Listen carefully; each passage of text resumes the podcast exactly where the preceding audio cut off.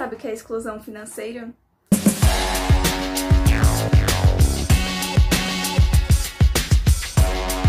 Sejam todos bem-vindos a mais um episódio do Conexão Rápida. Me chamo Sofia Novaes e sou estudante do último semestre da graduação em Ciências Contábeis da Universidade de Brasília e faço parte do projeto de extensão Contabilidade Conectada. A série Conexão Rápida apresenta vídeos curtos elaborados pelos participantes do projeto de extensão Contabilidade Conectada, que abrange diversos assuntos desde o meio acadêmico, mercado profissional e temas acerca de finanças. Aproveite e já deixe seu like e inscreva no canal. A partir da segunda metade de 1990, a discussão acerca do tema exclusão financeira ganhou força nos estudos e pesquisas sobre pobreza desigualdade social e regional, mas ainda deixa muitas lacunas, em especial no campo prático. Uma definição mais ampla acerca da exclusão financeira é apresentada pela professora de Finanças Corporativas da Universidade de Milão, Luiza Anderloni, e o doutor em Economia, Jorge Glokoviesov. Focada nas necessidades financeiras, essa definição refere-se a dificuldades vividas por populações de baixa renda em acessar o sistema financeiro nas suas dimensões de forma a atender todas as demandas.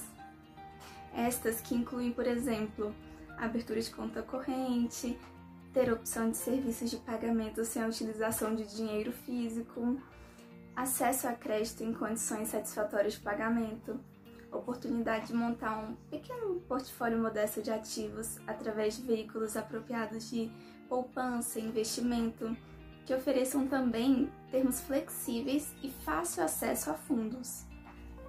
Algumas das formas de exclusão financeira que ocorrem são, por exemplo, relacionadas ao acesso geográfico, em que nessa forma de exclusão há a referência à existência ou não de agências ou postos de atendimento em uma determinada área geográfica.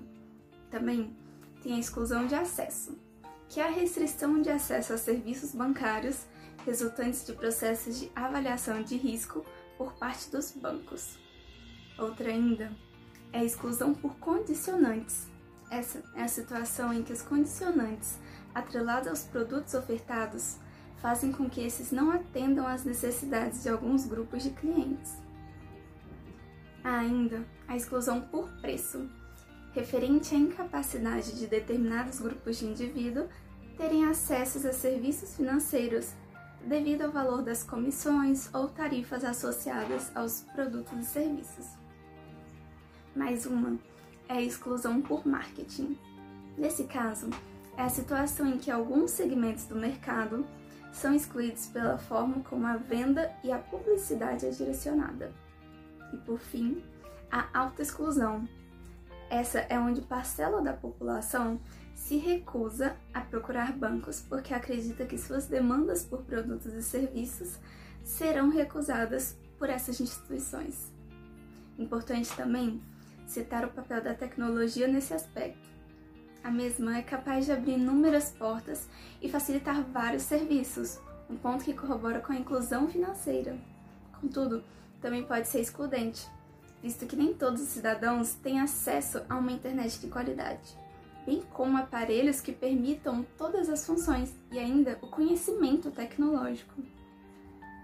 Analisando esse cenário sobre a perspectiva das famílias pobres, o reitor de políticas públicas da Universidade de Michigan, Michael Barr, elenca elementos chaves pertinentes ao funcionamento, funcionamento do setor bancário tradicional que funcionam como barreiras à inclusão.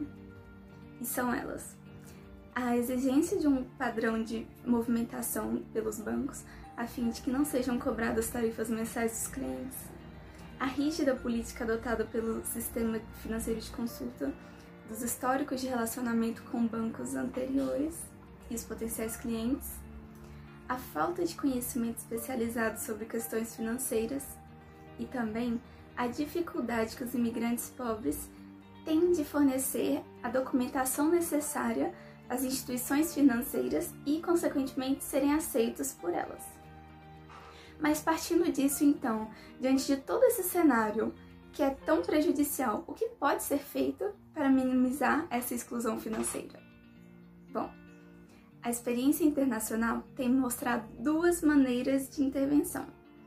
A primeira, o Estado atua como facilitador, através de várias medidas, como por exemplo, recomendação de ações para combater a exclusão financeira, unificação de produtos bancários para ver se atinge ou não um, um objetivo dessa redução da exclusão, pressão também para uma regulamentação e autoavaliação de material de marketing dos bancos pelas agências autorreguladoras, e ainda uma ação do governo enquanto legislador, de forma que possa criar uma legislação direta para impor sobre os bancos e outras instituições financeiras a obrigação de oferecer serviços bancários universais destinados a remover os obstáculos que dificultam a inclusão financeira. E um ponto também importante a ser acrescentado é a necessidade da educação financeira para os indivíduos, para que estes também não se excluam, visto que a falta de conhecimento financeiro e também tecnológico faz com que os mesmos façam a autoexclusão. Além disso, a intervenção governamental pode ser feita por meio de incentivos diretos, destinados a motivar o sistema bancário a promover uma inclusão financeira, tais como uma isenção fiscal, garantias oficiais de crédito.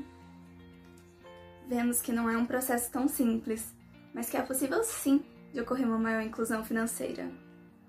Você já havia pensado em todas essas especificidades? Este foi o vídeo de hoje. Nos sigam nas nossas mídias sociais que estão na descrição do vídeo. Lá você tem acesso ao Instagram, Facebook, YouTube e Spotify. Até o próximo vídeo!